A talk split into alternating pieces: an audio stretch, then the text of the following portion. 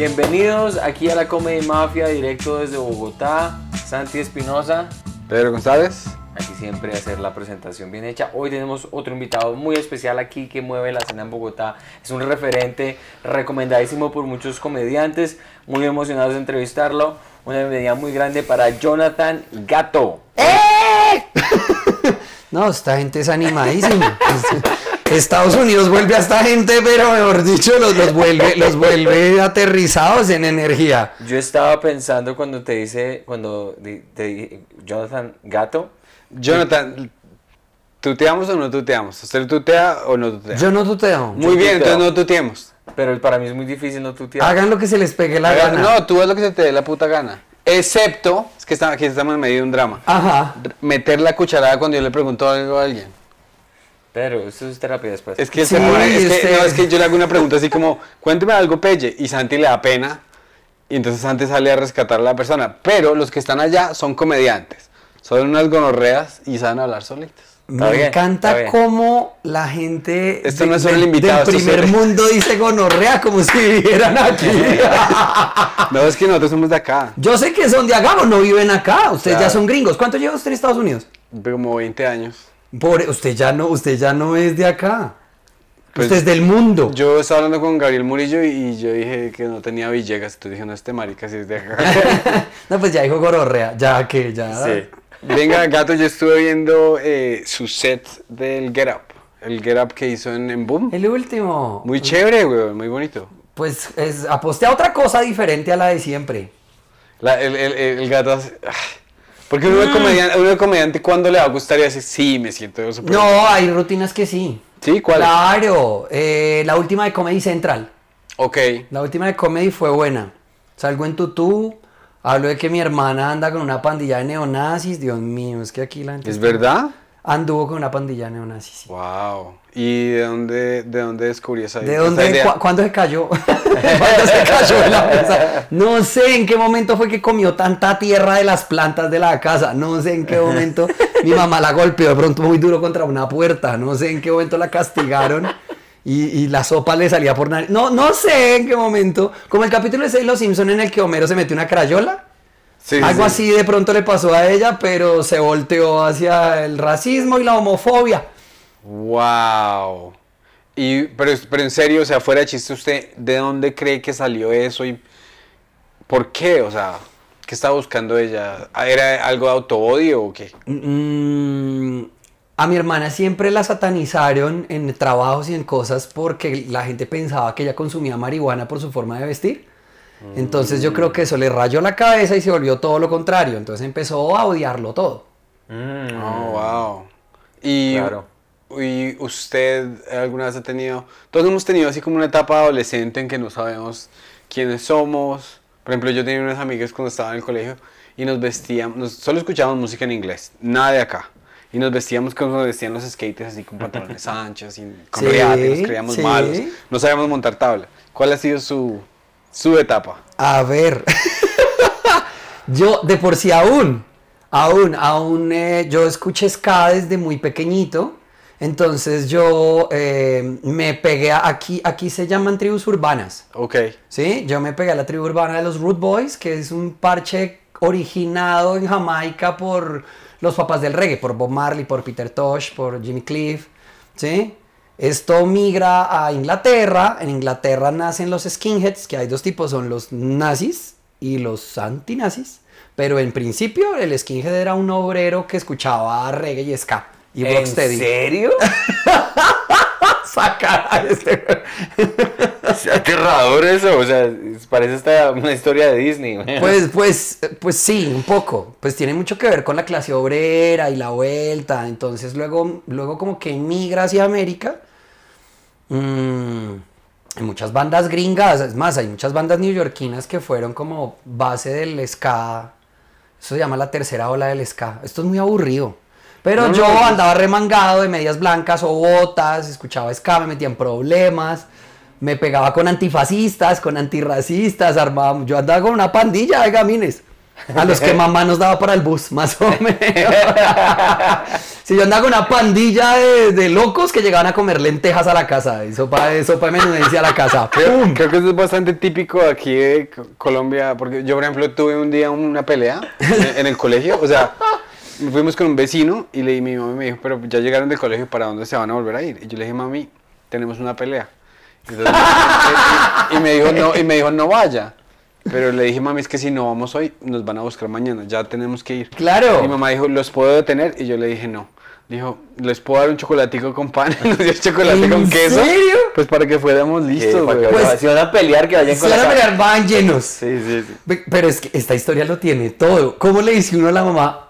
Me voy a la guerra, madre. O sea, ¿qué es eso, marica? A lo bien nunca había pensado lo, lo épico de esa tarde. Sí, o- total, como, madre, me voy a una pelea porque hoy me voy a convertir en hombre. O sea, ¿qué es esto? Y la mamá, ¿quiere chocolate con pan? No, marica, qué épico. Esto tiene que estar en su set. Marica, nunca le he dicho, se Sí, me acabó está ocurrir. buenísimo. Total. Está ¿Puedo no, y su mamá, ¿puedo evitarlo? Bastante no, madre, o nos buscarán mañana. O sea, no, no. Eso es que el corrido de Lucio Vázquez, versión, versión Duitama High School. ¿Cómo no? No, esto, esto protagonizado por Tom Cruise, o- no por Brad Pitt así. No, madre. Ve- vestido de. ve- vestido de romano. No, madre. Porque si no vamos ma- de Espartano. Mañana nos busca. Aquí ahí está. Mañana nos buscarán. Y está muy épico, Y güey. la línea Ah, que tiene punto. tantos niveles, ¿no? Porque tengo que afrontar mi destino hoy. Sí, sí, sí, sí, no sí. sí. puedo esperar hasta mañana. No puedo evitar mi destino. Esto es una tragedia griega, güey. O sea, esto, esto. Venga, gato, pero usted no, yo- usted no sé, ¿a usted le dicen gato? es que está bonito. Entonces, Está buenísimo, Está bueno, weón. Acá está bien. Enfoquen este huevón. vamos a probar, ¿a usted le dicen Jonathan o gato? Ga- depende. Sus amigos. No, me dicen, yo no tengo amigos, man. Tengo amigos, solo gente envidiosa. Y. A mucha gente me dice gato. Jonathan me dice nomás como cuando llega un recibo de la luz o algo así, cuando van a cobrar el arriendo. Es más, es Don Jonathan. Pero usted no tiene pinta de bonchero. ¿Cómo le llevan esas peleas? O sea, ¿usted alguna vez... No. ¿Cuántas veces en la vida se en la jeta y cuénteme de la más memorable? No, siempre hice el ridículo yo en las peleas, siempre. Pues míreme, o sea, yo no. Sí, pues cara de peleador. De De peleador, peleador, no. no, no. Yo me di en la jeta, bueno, no sé cuántas veces, varias, más de cinco. Íbamos armados con cadenas y armados. Ah, es- Pero a mí me cuidaba gente grande, o sea, Claro, porque claro. siempre era la mascotica. Si ahora soy flaco, imagíneme a los 17. Claro, claro, claro, claro. claro. Y era gafufo igual y flaquito. Me encantaba buscar peleas, eso sí. Yo era, yo- peleoncito. Pero es como una etapa de adolescencia. Yo creo que es, esa- esas- todas esas hormonas y todo ese tipo de quiero, quiero sobresalir, pero no sé cómo. Y la única manera es montándosela. Y como había muchos grupitos, Claro, colegio como sí, tal, sí, entonces, sí. montese la esa, montese la otra. Sí, lo de las peleas y sobre todo a los 17. Digamos, ¿te meterías en un problema en una pelea ahora? Ya. Este. Es que Así a Yo diría que no, no, yo evito, yo evito, aunque, aunque a mí me fascina la adrenalina que genera la búsqueda de una pelea. Claro. ¿Mm? O sea, me parece genial, así como, como el vamos a rompernos la cara. Sí, sí, sí. Yo creo que eso me quedó de pelado. Sin embargo, no, no, pues no, intento no meterme en problemas porque pues qué sentido tiene uno a esta, a esta edad de señor meterse uno en líos. No, no, no, no, no. ¿Y usted sabe, sabe lidiar con los hecklers de manera graciosa o usted lo emputan y lo emputan? Uy, no, a ver, cuando uno va a un show de comedia, uno va a divertirse. Sí. ¿no? Digamos que alguien está por, por situaciones que no son, está en un lugar donde no debe estar y preciso hay un comediante y le dio por joder al comediante. Eso es muy raro. Y ese tipo de persona no, no llama la atención. El heckler quiere estar ahí, quiere Claro. llamar la atención. Básicamente es como si estuviéramos jugando dominó o cartas, ¿sí? Solo que nosotros somos el dealer y sabemos jugar mejor que cualquiera porque es nuestro bendito juego y estamos en nuestra mesa. Claro. Entonces, uno tiene que saber pilotear al heckler. uno tiene que saber pilotear al heckler, uno tiene que saberle responder al heckler, uno tiene que quedar como un caballero ante el público. Claro. Para mí esa es la ley. Veo muchos comediantes que le tiran mucha caca a la gente, al heckler le tiran mierda así de ta, ta, ta, y lo, lo tratan súper mal. Eh, a mí me parece que eso está supremamente mal. Porque esta persona igual, hay dos tipos de heckler, ¿no? El negativo rata que quiere sabotear Claro. y el positivo que sabotea sin darse cuenta pensando que está apoyando. ¿Mm? Sí. Ambos igual están en el show, ambos están llamando la atención, ambos quieren ser parte del show. Hay que saber jugar con ambos y hay que reivindicarlos a ambos para que el mismo heckler que es malo, ¿no? El heckler negativo que llamo yo, eh, diga, uff, ese comediante es muy bueno. No, ese hijo de puta me. No es una lucha de poder cuando soy yo el que tiene el poder. Sí, la verdad es que uno tiene, o sea, uno con ese micrófono tiene el poder y solo necesita un poquito de, no sé, es que yo sí yo no soy muy bueno para lidiar con ello, entonces me emputo y saco risas y después digo mal parido, ojalá se le muera a su abuelita. O sea, como que de la pero, nada. pero ¿quién te hizo tanto daño? No sé. O sea, después de esa pelea, ¿qué pasó? No, no, no. Hola amigos, estamos en mi podcast de traumas de los comediantes. Hoy tenemos a Pedro, quien después de una pelea odia a los heklers. No, no, no, creo, lo que pasa es que usted lo dijo muy bien. Cuando uno va a un show de comedia va a divertirse y uno tiene que recordarse como performer también que uno va a divertirse y a pasarla bien y a que a no dejarse sacar de casillas ni nada. Claro. Lo que pasa es que hay veces uno no está en un buen día o está en Nueva York que está saltando de un set de 10 minutos a otro set de 10 minutos, 10 minutos, uno va de afán, weón. Y de pronto uno dice, y estoy tallereando esta idea. Entonces están ahí. Los nervios de pararse. La, la- el, el cerebro dando vueltas. Y le llega a esa persona que, que no quería ni siquiera decir nada malo. Y ya, este hijo de puta. Como que... Pues precisamente porque usted va, o sea, pienso yo, ¿no? Va como demasiado metido en la idea que va a probar, pero recuerde que usted va al escenario y más que todo a un open o a una a probar 10 minutos, usted va, mejor dicho, usted en el escenario, ¿con quién lo hablábamos? Creo que con Diego Mateus alguna vez, ah, y con Camargo.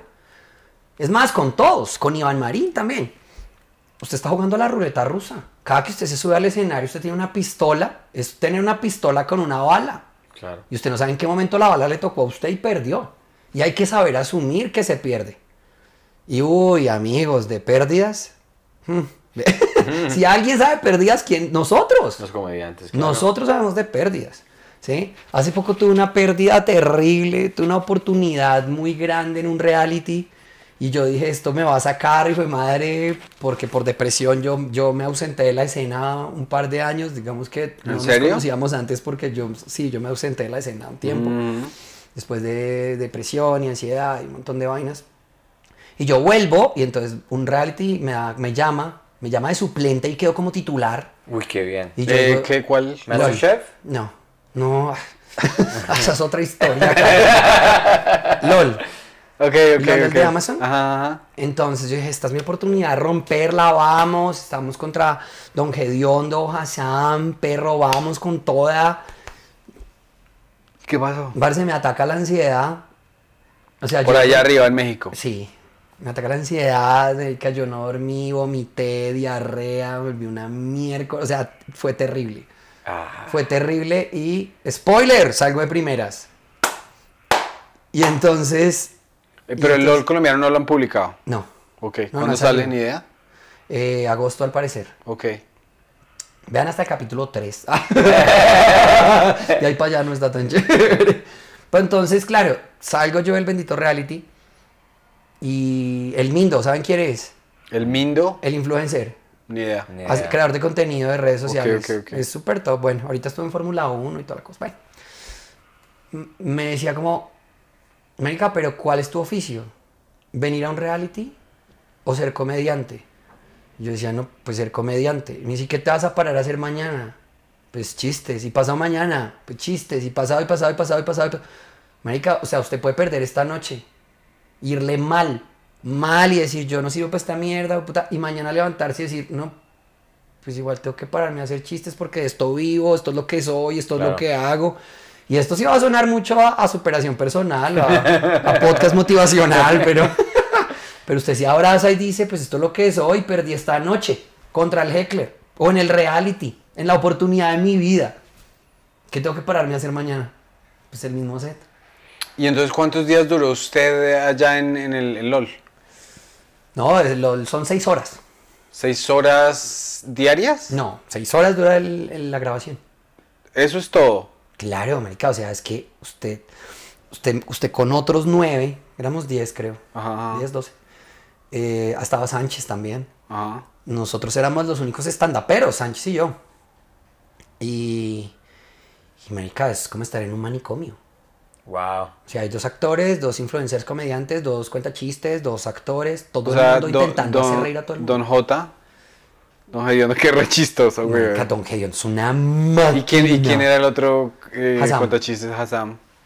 Son máquinas. Entonces, pero cuéntenos de sus seis horas. Cuéntenos que, cómo, No, usted es estuvo denso. cagando antes del día de la grabación. La noche anterior, Paila, no yo puedo me dormir ni aislé. nada. Es, es que inconscientemente usted empieza a hacer cosas cuando tiene visajes en la cabeza, ¿no? Entonces yo me aislé. Yo, como que todos nos sentamos a comer, yo estaba muy tranqui, pero yo me senté, me senté lejos. Y decían, oye, ¿por qué no compartes con los otros? Y yo, no sé, yo qué estoy haciendo tan lejos. Yo, Uy, marica. Esto, esto está, yo me estoy poniendo raro, marica. ¿Pero identificaste eso en el momento? Sí, claro. La noche anterior yo dije, espera, esto está raro. Yo me acosté a dormir y dormí dos horas. Ay, paila. Entonces me desperté a la una de la mañana, así como, ay, parce, ya, ya estoy ansioso. Entonces empecé a temblar y fui al baño toda la noche y palio y me llamaron médico. Eso fue súper denso. Eh, yo, yo llamé al, al, al terapeuta, el terapeuta me atendió de urgencia, me dijo, ve y corres. Yo le di como 37 vueltas a Ciudad de México, llegué, me calmé un poquito, pero al rato otra vez disparado, vomité, me puse a llorar antes de entrar a la grabación. Yo estaba así, marica, mal. ¿Y, y hubo algún, algún trigger, algún, algún eh, ¿cómo se dice? ¿Algún ¿Con algún detonante? Pues del LOL. Pues el hecho de entrar a la grabación. como Oh, tal. ok, ok, ok, ok. Ese- o sea, no hubo algo como más Sí, específico. así como No. por ejemplo Wo- Woody Allen antes de que Woody Allen le- era hasta cuando hacía stand-up le iba muy bien, pero el- ese man vomitaba y vomitaba y, lo, y los managers lo tenían que empujar al escenario porque él- algo le pasaba en la cabeza que lo, le daba mucha ansiedad. Pues imagínense ustedes, Santiago Rendón, ¿saben quién es? El de la culpa. sí, Santi Rendón, locutor, él es brillante como stand-upero. Es muy bueno. Pero él me dijo alguna vez, no, a mí me da pánico escénico. Y tengo entendido que en un show el man, eh, con ustedes, Santiago Rendón, y el man se había ido. Wow. Sí, el man, el man. El man no hace como periódicamente stand-up, o sea, lo ha hecho algunas veces, pero no hace solo porque le da pánico. Ahorita está con los de la culpa y está como con el parche y ellos de pronto como que lo acogieron porque es, es un tipo brillante, es muy bueno. Sabes que hay muchas historias, un paréntesis acá, hay muchas historias de comediantes que fueron legendarios que sufrían de, de sta- stage fright, que es pánico escénico. Eh, Mitch, Her- Mitch, eh, Mitch Hedberg. Mitch Heckler, él es de los one-liners más brutales en la historia de los Estados Unidos, pero él de los mediaban y él decía que él literalmente temblaba antes de montarse al escenario y tenía que tomarse un shot. Y se monta, y pero él con- era con gafas y no podía. Y era brillante en el escenario, pero le daba susto estar en el escenario. Es muy loco pensar eso. Claro, sí, o sea, son vainas que pasan y ya. Y pasan y uno no sabe ni cómo controlarlas. Pero el punto es, Pues, entonces nos dejaste en que estabas así, chillando. Claro, no, yo, yo empecé a ¿A qué llorar, empezaba- la grabación? Eso fue como a las 12 del día. Ok, entonces ya lloraste y... No, pues foco, vamos para adentro y vamos a, acción. hacer- vamos a darle, vamos a darle, concentrado, concentrado. Leí mal el juego, intenté hacer reír a una de las chicas, resultó ser muy dura, le estrellé un pastelazo así como de... un pastelazo, se le cayeron unas pestañas, esta vieja se pone súper seria y yo me dejé afectar por eso, yo no, la cagué con esta vieja, qué pena. O sea, se me olvidó que estaba en un juego y pensé que la había ofendido, hice dos muecas, salí, o sea, mal. Yo tenía un acto con malabares porque yo hago, yo hago stand-up y malabares.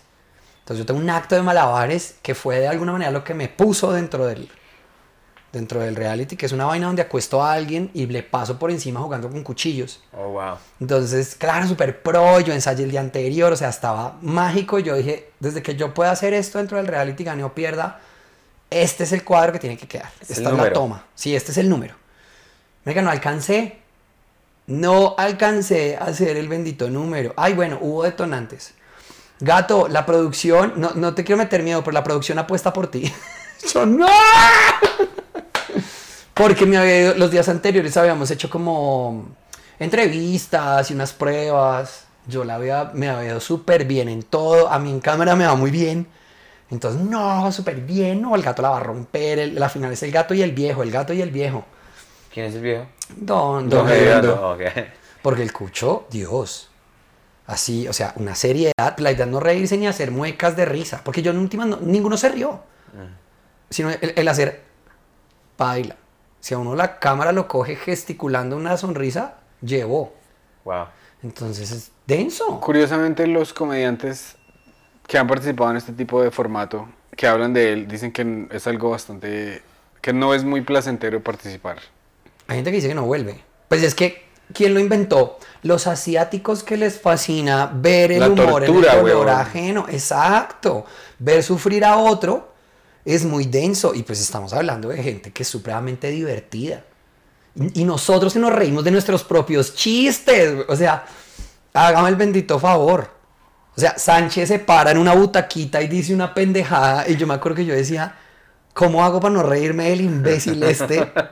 Porque es gracioso solo ver, intentar ver que se quede quieto. O sea, era como, la idea era como que se para en una butaquita, idiota, y se paraba como, como si fuera una estatua. No, marica, era imposible. Entonces sí, fue muy duro. Uf, eso fue muy duro. Y la sensación de después del, del... O sea, yo salgo Pero yo usted- quedo introspecto. güey. Pero usted salió.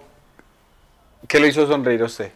Hice... Eh, Hassam tiene un truco con su profesor de inglés Ajá.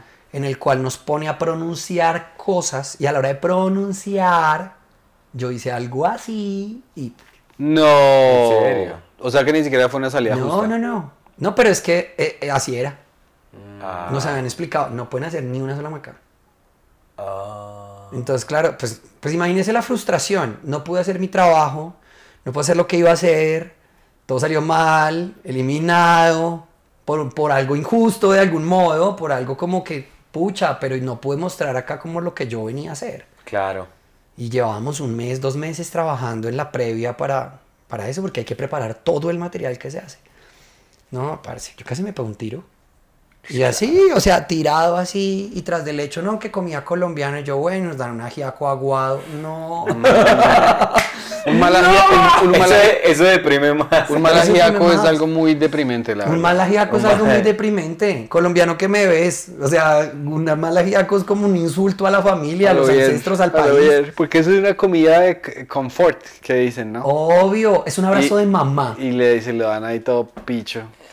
Uy, o sea, todo se juntó. Es que ese, ese tipo de momentos es como el, el rock bottom, es cuando uno llega al fondo del barril. Total. Y yo venía del fondo, o sea, más abajo todavía podía caer. Porque como les digo, yo venía remando y yo venía de, eh, pues, volver a la escena y decir, bueno, ¿cómo la rompemos? Aquí no hay hosts. Entonces yo, ¿host? ¿Hostess? Sí, sé cómo no, host, host, host. ¿cómo se dice eso en inglés? Entonces yo dije, vamos, o sea, voy a estudiar cómo hostear y cómo romperla hosteando, porque aquí no hay nadie que hostee. Yo soy muy bueno abriendo, o sea, siempre he sido muy bueno en sets con varios cómicos. Yo siempre abría. Pues yo soy de la generación de Cata Guzmán, de Checho Leguizamón. Yo trabajé con Franco, aunque Franco es muy legendario, es como de toda la vida. Eh, trabajamos juntos y el que abriera siempre era yo porque yo tengo un exceso de energía, pues también por la ansiedad. Yo soy bastante enérgico en el escenario, entonces era un muy buen abridor. Entonces yo dije, pues llevemos esa energía al host y, vamos a romperla. Entonces como que empecé a estudiar host de todo tipo, de circo, de, ceremonias, deportivos, a ver qué elementos tenían, que había dentro de, por ejemplo, el crowd work, que, que se podía como meter y mover y... Y eh, yo venía de ser el mejor host, el mejor host de- del país, Oh, wow. nombrado por los mismos comediantes y tal. Entonces venía como, bueno, vamos para arriba, vamos que se puede. No, parce, qué pinchada tan brava. Pero lo importante allí, como les digo, es como, bueno, ¿cuántas veces, digamos, Picasso, Bill Gates, el mismo, no sé, Da Vinci, se cayeron, les salió mal, se les rompió, se les dañó? Parece que hay que levantarse, hacer al otro día, ver en qué la cagué y volver a darle y darle y darle hasta que una vez no salga. Muchos de nosotros luchamos por una sola vez. Los músicos luchan por un one hit wonder, ¿no? Sí. Y seguimos, vamos. Y la gente dice, uy, pero no sacó más. Pero nadie dice, oiga, comió mierda toda la vida Para sacar eso. para sacar ese, Mm. ese éxito. Ya, si sacan más, pues bueno, qué genialidad, ¿no? Y, y es algo que lo que está diciendo que a veces cuando uno habla de estos temas suena como a supera- superación personal. Eh, eh, creo que era, no sé si era Kobe Bryant o Michael Jordan que decían que ellos eran tan tesos, no era porque fueran los mejores, sino porque eran los que perdían más tiros. Claro. ellos intentaban más que cualquiera. Entonces, tú pones a pensar, sí, uno mira las cosas en ese, claro, ese man llegó allá, pero quién sabe cuántos tiros más falló que el resto del mundo. Es que no es que llegues, sino cuántas veces te paras para llegar allá.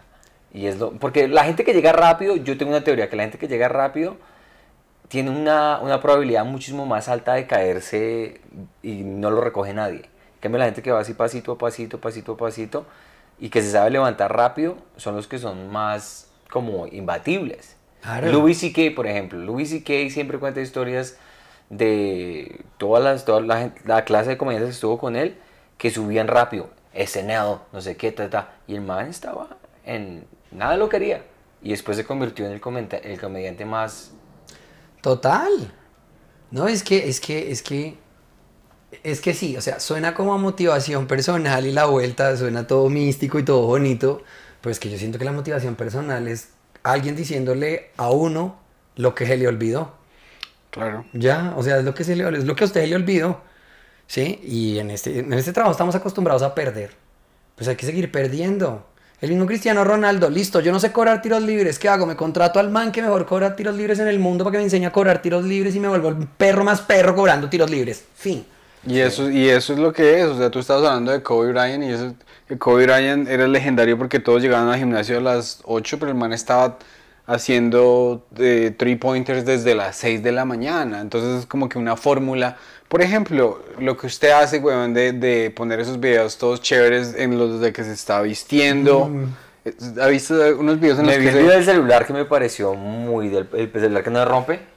No, yo me, yo me, yo me vi Eh, no se que rompe. Es una publicidad, no se rompe. Hay una vieja que está vestida como con un vestido blanco así todo lujoso y aquí tiene un, un león falso, una cabeza de león y este marica salió con un pug así, con, una cobija blanca con un pug. Pero eso, eso es el contenido que me imagino que a usted le encanta hacerlo, que se conecta con la gente y que, eh, digamos, la- una amiga mía en Nueva York que hace más o menos lo mismo, duró tres años de dele, dele, dele, pero ahorita ya está explotadísima porque está haciendo cosas que le gustan y es simplemente trabajar, weón. Es- es- es uno dice, ay, pero es que levantarse todos los días y la voz que le dice, sus videos no sirven para nada, no le van a servir de nada, no los ponga más. Si uno no le deja ganar a esa voz, sigue haciendo el trabajo y la logra. Totalmente. Pero es que esa puta voz es muy cansona. Está ahí siempre. Y una cosa con los realities que a mí me parece muy interesante es, quiero mucho al comediante en los realities por el carisma, por ese- esa chispa y todo eso. Y la verdad, a nosotros nos vale verga el reality. Nosotros queremos que son fans. Total. Nosotros queremos que la gente nos conozca, nos vea, se enamore de nosotros, porque carecemos de atención. Y porque necesitamos que esta gente nos la dé, porque si primero nos da su atención, luego nos va a dar su dinero. sí, es... Así funciona esta vaina. ¿Sí? Entonces, pero me di cuenta, por ejemplo, que eso es otra medallita Pokémon. Como cuando grabamos para Comedy Central, como cuando grabamos para Comediantes de la Noche, como cuánta cosa. Eso es otra medallita más. ¿Y cuánto se demoró Ask, el, el niño, el niño Pokémon, en ser campeón? El primer capítulo de Ask Ketchup en Pueblo Paleta fue, un día voy a ser campeón Pokémon, ¿no? sí, sí. Parce, 20 años después, 24 años después, fue que hicieron el capítulo en el que el niñito se hace campeón del mundo de Pokémon. 24 años, de verdad. Fueron, Ay, sí, sí, 24 años. Sí, señor. Imagínense 24 años, claro, y yo, yo lo analizaba, yo decía, parce, esa es la carrera del cómico. Sí. Pueden pasar 20 años y usted todavía no haberla logrado. Estamos hablando de, de Pokémon. Sí. Me De- encanta, me encanta hablar con un señor. ¿Pokémon cuál? ¿Pero cómo Estamos, estamos hablando del, del programita de Pokémon. Sí. Sí, señor. Hay un niño que es un personaje de este programa. El protagonista, El protagonista, Ash. Son 24 años. Ash. 24 años, o sea, por eso digo, en el primer capítulo el niño dice, yo quiero ser maestro Pokémon. 24 años después logró ser campeón. Pero usted se ha visto todos los capítulos. No, yo me vi los primeros dos años, ya después me, me supe Ah, mierda. yo- o sea, si, yo- si usted me dice, es que llevo 24 años viendo Pokémon, de pronto si usted deja de ver Pokémon y trabaja más, la logra, ¡Qué güey. berraco! ¡Qué berraco! O sea, que yo intentando, papá, ¿no? Todo. yo intentando tener un referente. Ya estamos todos filosóficos. No, No, Bill Gates, Kobe Bryant, y yo, no, Ash Ketchum. No, no, no, ese no. Deje de ver Pokémon, jalarse el chimbo y hace el favor y se pone a hacer chistes. Y va a terapia para tratar esa ansiedad. Venga. Ay, man. Don Pedro, don Pedro regañando. ¿Usted es papá? No. No, menos mal, porque como papá, ¿no? Yo tengo una cría así. ¿De cuántos tiene ahorita el niño? 12. 12. Eh, usted, mucho, mucho comediante tiene miedo de crear familia porque dicen que les va a, a, eh, a distraer, yo no sé qué, pero todos los comediantes que tienen familia me dicen que es mucho mejor porque tienen más mundo, más de qué hablar. ¿Cuál es su Pues- opinión personal? Pues mucho comediante tiene miedo a vivir, güey. y no nos damos cuenta que la materia prima de lo que hacemos es vivir. claro. Miren el, el fenómeno Franco otra vez. Mencionando a Franco.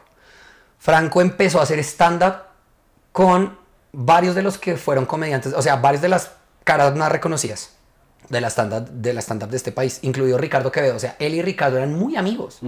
¿sí? Cuando la stand-up empieza en Bogotá, eh, empezó en Terra, en, en un bar Sí, ahorita viene Eco. Epa, en el bar que coordina ahorita Eco.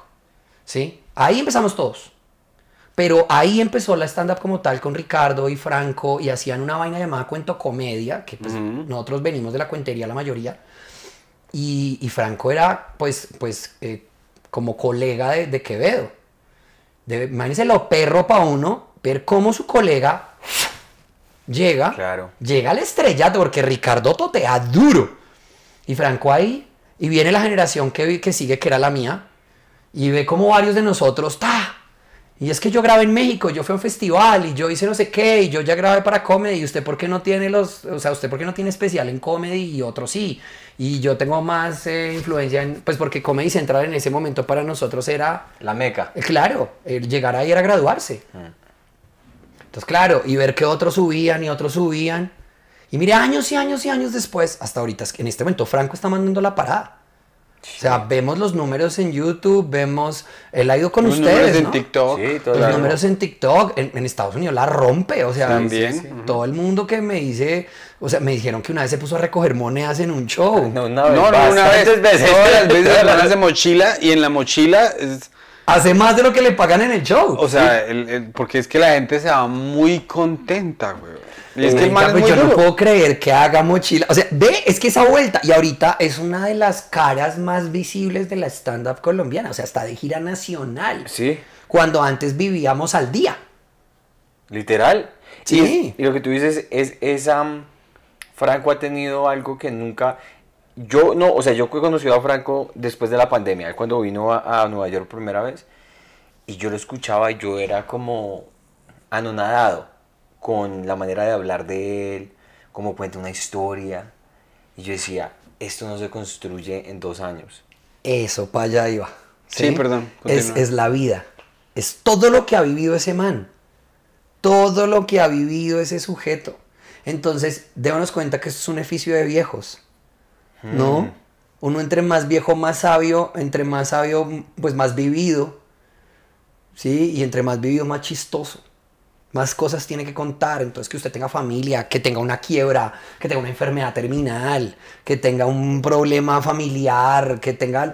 O sea, entre más cosas viva, más vainas puede decir, más de las vísceras le va a salir, más va a enamorar a la gente, más cool va a sonar y más pro va a ser. ¿Sí? Entonces, pues tener familia, parce, le da a uno. Yo soy un comediante, pues de por sí yo me hice stand pero fue después de que fui papá. Ah, Yo venía, yo era cuentero radical. Yo era cuentero radical, de esos sí, de putas que hacen reír, eh, no, la narración oral, escénica. y- Pero nace mi hijo y yo dejo de dormir y, y empezaba mi cabeza a maquinar cosas. Y no, pues, pues nada. Y en ese momento, eh, Camargo, Gonzalo, los comediantes de la noche, que eran cinco, eh, en ese momento estaba Riaño, Mateus, iban, empezaron a reclutar porque se quedaron, pues es que era naciente esta vuelta. O sea, aquí no había no pensa, aquí no había nada. Mi generación fue la que montó, digamos, una escena real, porque antes la gente fue a ver em, comediantes famosos. La gente, el, el colombiano es muy de moda, y el bogotano todavía más.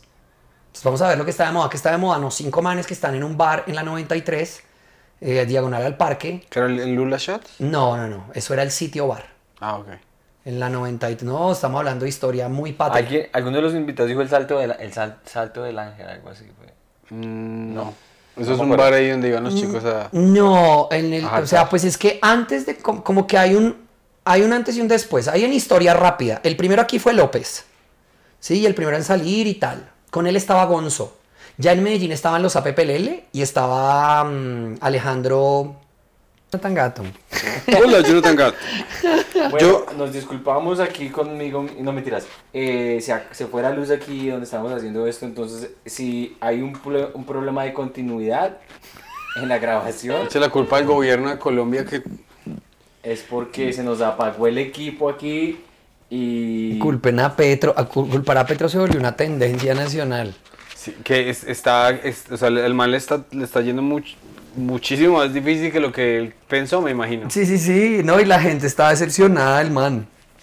Sí, qué triste. Es, que como cuando usted se cuadra con una vieja que es pare- o sea, es modelo, está buena, se ve querida. y no es interesada, ya dice, no es interesada, es una chica de buen corazón. Exacto, y usted dice, esta es, y la piroa no sabe cocinar. O sea, una mierda así, o la piroa, no sé, no hace sexo oral. O sea, usted dice, ¡No!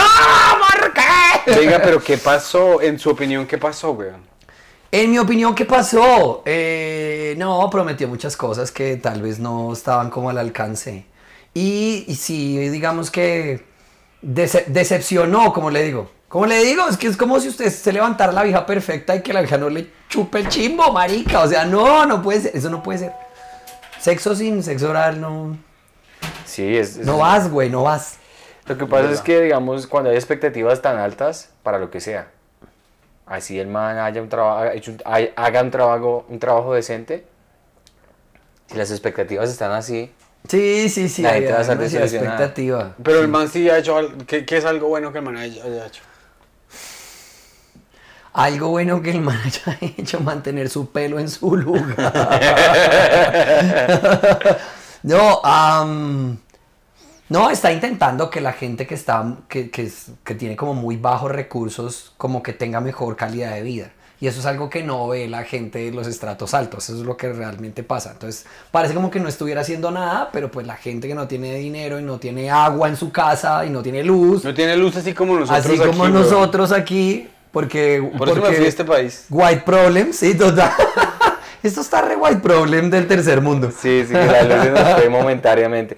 No, sí, y eh, cuando nosotros estábamos hablando de, porque mucha gente estaba supuestamente yéndose para los Estados Unidos porque con Petro no, no, no sé cuántos de estos se vayan a devolver ahora porque pues, ¿qué van a hacer igual en los Estados Unidos tanta gente? O sea, no, Sí, no, no tiene sentido. No Están tiene deportando gente en aviones, weón. de- de-. Sí, he visto. La gente está intentando cru- cruzar la, la frontera, pero los están devolviendo. sí, hay una deportación de, de masiva.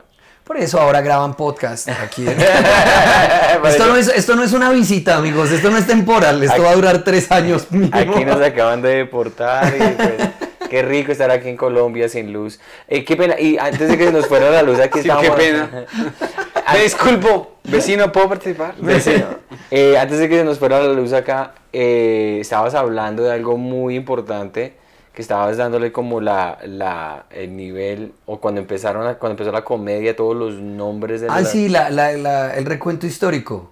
Entonces, generación 1, López y Gonzalo, eh, los APPLL y tal vez Alejo Mejía que venía detrás. Comediantes de la noche es generación 2 y los famosos que hacían stand-up.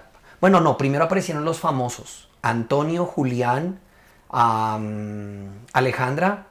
Alejandra, hombre, que se le caen, se le caen los chistes, se le caen los aviones, se le caen las tetas, se le cae todo. Qué pegadito con la señora. Eh, Antonio, Julián, que se le cayó el pelo. La generación que se le cae todo, marica, se le cayó toda esa generación. Diego Trujillo, que se le cayó la fama y el prestigio y ahora no sale nada, no sé qué es la vida de Diego Trujillo.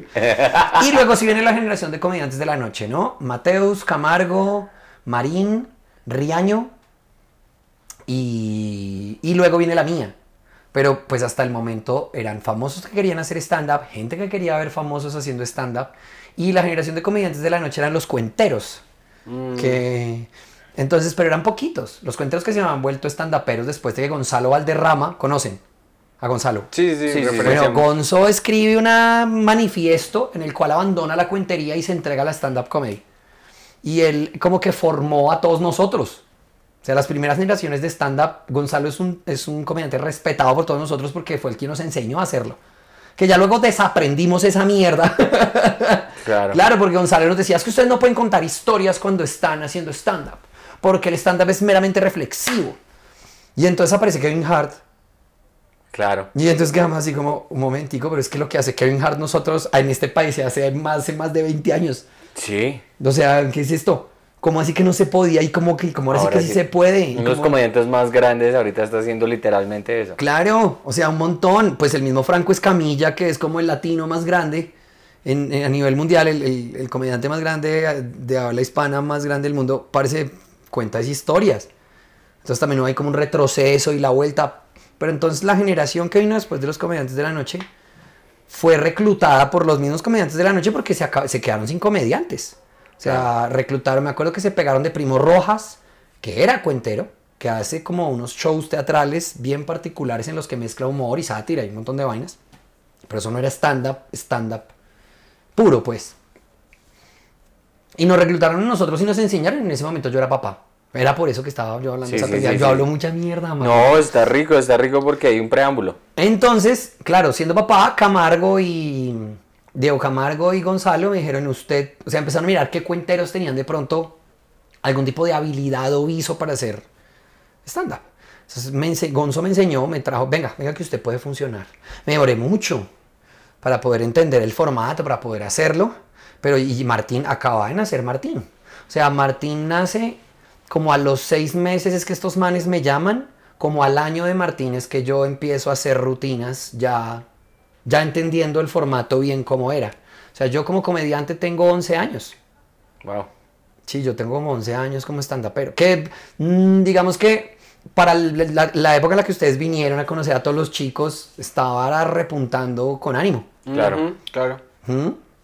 Bueno, con ánimo se forja en el Toma tu Tomate, que fue un formato que inventamos con Diego Mateus.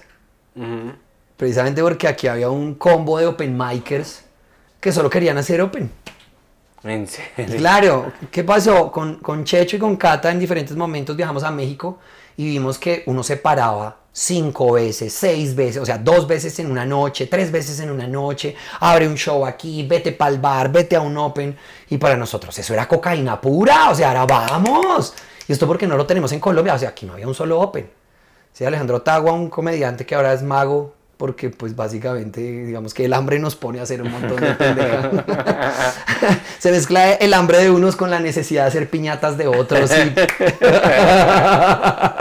Lo importante de tener hijos, ¿vio? Alimentan a un montón de, de artistas fracasados. Se armó un open mic. Bueno, Gonzo, Gonzo tenía un espacio. Aquí solo había un espacio que era el R101. Y Gonzo armaba noches de open mic ahí. Pero ya luego dijimos, no. O sea, nosotros, para coger nivel, claro, nosotros íbamos a México una semana y volvíamos aquí, de hecho, unas máquinas. Claro. Entonces decíamos, no, espere, necesitamos más opens. Ojalá uno por noche si se pudiera. Y empezamos a, a potencializar esto de los opens. Ahí vino la generación del mago, de Silvia Castañeda eh, y otros. Y luego vino la generación con ánimo, que es la que ustedes conocen. Ujú. Sí, sí, Ahí sí. está. Breves momentos de la historia de la stand-up comedy colombiana. No, está muy bueno ese breakdown porque es, o sea, digamos, cuando yo pensaba en la comedia colombiana, yo nunca pensé en nada más allá de Andrés López. Sí, claro. Era lo único que yo tenía como muy ¿No? ¿Y presente. sabes qué lo más curioso? Que Andrés tampoco.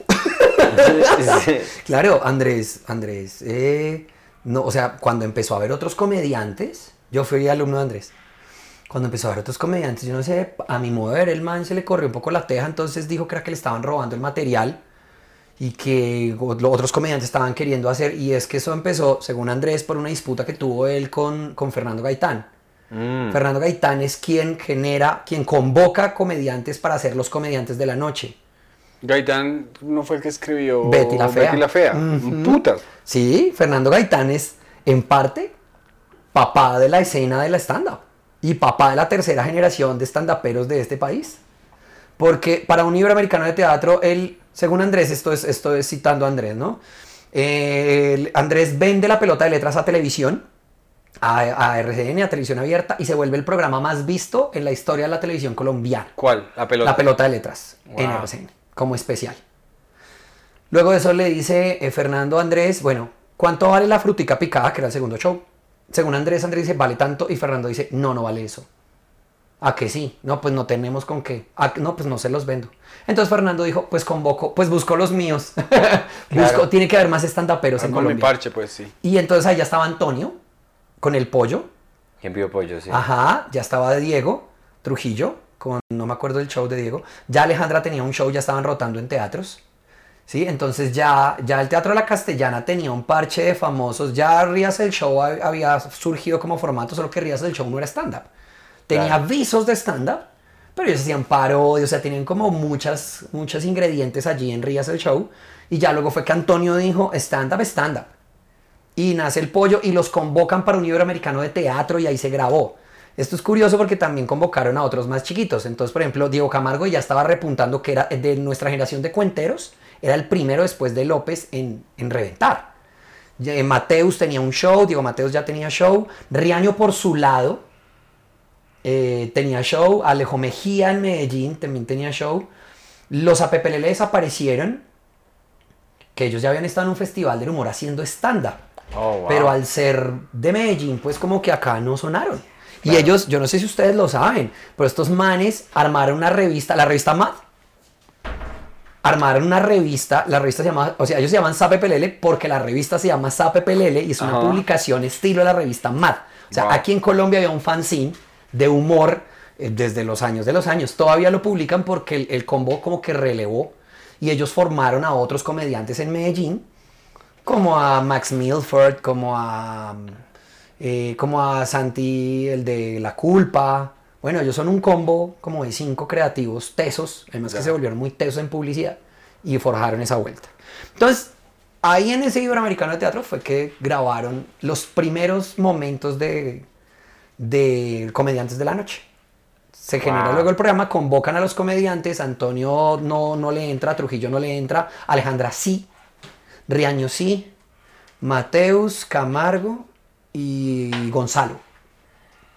Y era en el sitio, entonces, formato gringo clásico. Claro. Muro atrás, luces, un bar, tres cámaras y vámonos. Y esa vaina disparó. Ah, Iván Marín también ¿Y estaba ahí. cuántas temporadas de Comediantes de la Noche? Uf, o sea, estamos hablando de que era el programa con más rating un domingo. Estos manes eran héroes. Y eso lo dirigía eh, Diego León Hoyos, la dupla de Jaime Garzón.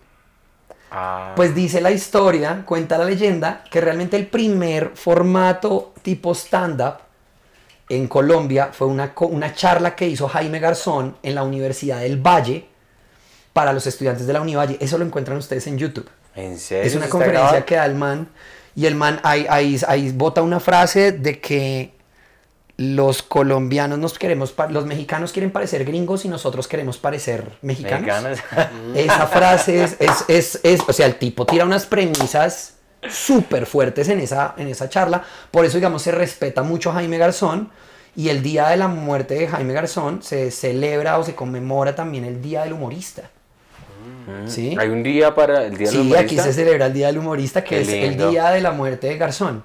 Bueno, eso sí no es tan lindo, pero sí. No, no, pero pues el man quedó como el último prócer, digamos, su muerte lo, lo, lo elevó. Claro. Sí, lo convirtió en leyenda. Diego León Hoyos, que era su compañero en CUAC, cuando ellos tenían el noticiero en televisión abierta nacional, eh, fue quien dirigió Los Comediantes de la Noche. Y bueno, yo tengo ya ya- una pregunta porque ya nos toca casi cerrar. Estamos Eh, aquí como si estuviéramos Uy, qué en- carreta. Ustedes me ponen a hablar, marica, y yo les puedo grabar como una, ¿sí o no? Como una, una biblioteca aquí audiovisual de... De. Gato, con Norma Zapa. Usted estaba, usted estaba hablando de. O sea, yo sé, por ejemplo, usted tiene esos. eh, vestirse, eso, eso ya es como un pequeño sketch. El de, bueno, me voy a vestir como tales, ¿cierto? Y después el de los malabares. ujú. Y después el stand-up. Entonces, supongamos que listo. Ya mañana usted explotó en redes y todo el mundo dice, queremos ver al gato y vamos. ¿Cómo sería su hora ideal?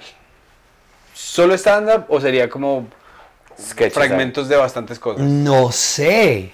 Yo creo que si yo grabara, no, pues es que no sé, a ver, no, es que cada cosa va en su cosa. Yo digamos que en algún momento estudié como marketing digital para entender, pues es que nosotros, imagínense ustedes, la gente era feliz viendo famosos y nosotros recogiendo migajas, pues yo dije, tenemos que llamar la atención del público. Y en ese momento las redes sociales eran una ventana. No había TikTok en ese momento, se llamaba Vine. Ah, sí, me acuerdo. Y había niños haciendo videos, pero yo decía, no, no nos vemos ridículos. No, y aún peor. Yo tenía un vecino enfrente de mi casa y el man, yo me acuerdo que entraban, Daniel Samper entró a su casa, youtubers famosos, yo, ¿quién vivía al frente? Pues enfrente de mi casa vivió uno de los youtubers más importantes de este país, Ami Rodríguez. Entonces éramos cinco comediantes jugando PlayStation en mi casa, viendo a un niño hablándole a una cámara por la ventana de la sala del tercer piso, que era donde yo vivía, al, al cuarto del man. Y nos, pero ¿qué está haciendo ese chino pendejo? Cuando nos fuimos a dar cuenta quién era, o sea, el niño salía con cordón de seguridad de los centros comerciales. Guau. Y nosotros dijimos, necesitamos eso, hagamos contenido digital. Apague el play. Apague el play, póngase a No trabajar. más Pokémon ni play. Descubrimos, acabamos de diagnosticar. Mo- momentos con Don Pedro. Don Pedro regañando. Pero ¿qué pasó con el ocio? Es la, la meca de la creatividad. Es verdad, eso también es Por cierto. eso. Entonces, eh, estudiamos esa vaina, entonces yo dije, bueno, un contenido, hagamos un contenido que llame la atención y que pegue, y que, que sea... Y entonces en ese momento conocí a Celeste Barber. ¿Saben quién es Celeste Barber? No. No. Acaba de sacar especial en Netflix, Esta es australiana. Ella es, es una señora normal y empezó a imitar a las modelos famosas del mundo. Entonces sale, no sé, eh, uno de los ángeles de Victoria Secret en ropa interior así en una playa, pues ella se pone su ropa interior y también se pone, pero en la piscina de su casa en Melbourne, no sé. Entonces, claro, la rompió y se volvió una rockstar y yo dije, no, pues yo estudié, yo estudié, yo soy profe de artes. Pues yo no me voy a empelotar porque además no sé, pero yo sí puedo. Y entonces estábamos también en un raye con los famosos. Pucha, pues que hay que ser famoso, no talentoso, sino famoso. No, pues yo quiero ser famoso como las modelos y que tiene la modelo un vestido. No, pues imitemos ese vestido a ver qué pasa. También como homologando un trabajo, el único trabajo bueno que me, que me quedó en artes plásticas en la universidad. Entonces, homologando eso fue que empecé a imitar trajes. Entonces, llegué al punto de que Paris Hilton me, reposteó. ¿En serio? ¿En serio? Sí. Es muy chistoso. muy chistoso. Sí, sí, sí, sí, eso Ve, fue Gato, raro. ¿usted qué tan, es- qué- qué tan de afán está? No mucho, ¿No mucho? porque ¿qué hay, qué hay que hacer? Yo tengo que componer esto. Y aquí sigue un cliente. ¿Usted me reemplaza? Aquí. Hágale. Hágale. Ay, a reemplazar para seguir el otro, el claro otro que sí. Entonces el Pokémon fue con el host invitado, el gato. Y el, y el, invitado principal. Aquí improvisamos, aquí Entonces, eh, entonces cierra este, cierra este rapidito. Bueno, este episodio que tuvo bastantes inconvenientes, gracias Gatico por haber estado acá, gracias de verdad por tu paciencia, por ser una persona Muy entretenido. con tanta, ca- tanta carisma. A, a pesar de lo distraído que estaba por las mis cosas que me han venido, porque el de la marihuana llegó, se fue la luz. de la marihuana se llegó. Y es el que vamos a entrevistar ahora. Muy bien. Muy bien. Un gran podcast, señoras y señores. Se nos fue la luz, se nos varó un carro. Mejor dicho, esto ha estado re loco. Pero entonces, eh, Gato, me entretuve mucho. Espero que la próxima vez que volvamos eh, vuelva. Le- nos encantaría volverlo a No, pero los que tienen que volver son ustedes. Yo estoy acá. O sea, ustedes llámenme que yo no tengo Que nada nos que acepte la hacer. invitación para regresar. Vendí y- el play. y como ya se acabó Pokémon, Y ya la maricada, se... la maricada y póngase a trabajar en YouTube. Secuestre un niño famoso y abra su canal. Ay, Dios Listo. mío, no. Bueno, Eh, listo, vamos a cerrar este- Cuéntele a la gente que, ¿dónde lo pueden que encontrar? dónde lo pueden encontrar y... Búsqueme en Instagram como Gato de Risa. Estos manes hablan de que yo imito vestidos y la cosa. Vaya y búsqueme en Instagram, que es mi. Y en TikTok. En Instagram hago vestidos, en TikTok cuento chismes de mis vecinos. Por eso le digo, o sea, cada, cada contenido hago una vaina diferente. Entonces, yo en el escenario haré stand-up y crowdwork porque a mí me fascina el chisme. Yo soy bueno en el crowdwork porque me fascina el chisme. Entonces, ahorita vamos a hacer chisme con el siguiente invitado. Gracias por venir. Muchísimas gracias y nos, nos vemos. Chao pues.